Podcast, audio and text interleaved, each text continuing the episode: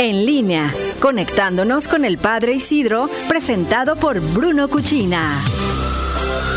Gracias Iris y efectivamente hoy que es el Día Mundial de la Asistencia Humanitaria, donde las Naciones Unidas reconoce todo ese trabajo a todos esos trabajadores humanitarios alrededor del mundo, el Papa en sus catequesis, que sigue tocando el tema de sanar el mundo en relación a verlo, lo que nos está evidenciando la situación de la pandemia y cómo nosotros podemos mejorar, dedica, dedicó un momento a hacer una reflexión donde invitaba a crear una economía de desarrollo integral de los pobres y no de asistencialismo. El Papa efectivamente reconoce y agradece toda la labor que hacen los asistentes humanitarios alrededor del mundo, pero de alguna forma invitaba a que no se dejara simplemente en manos de, las, de los entes que prestan asistencia social la solución al problema de la pobreza o de ayudar a aquellas personas que están en una situación de, de desigualdad.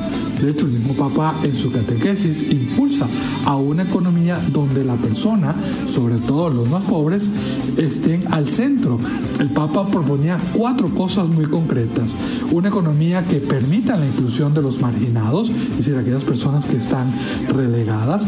También la promoción de los últimos, esas personas que están hacia el final, que puedan crecer y que puedan tener un mejor estándar de vida. Cuidar el bien común, una economía que esté atenta del bien común y también el cuidado de la creación. Cuatro puntos muy concretos que el Papa invitaba a tener consciente y a ser conscientes en el desarrollo económico que se pueda plantear como solución a, a esta situación dura que estamos viviendo en todo el mundo. Por otro lado, también el Papa decía que la epidemia ha evidenciado las desigualdades que reina en el mundo y que esta requiere, esta diferencia, esta desigualdad requiere una respuesta doble. Por un lado, una vacuna para el virus que esté al alcance de todos, no solamente de algunos privilegiados, sino que realmente esté al alcance de todos. También el Papa invita a curar el virus de la injusticia social, la marginación y la falta de oportunidades para los más débiles.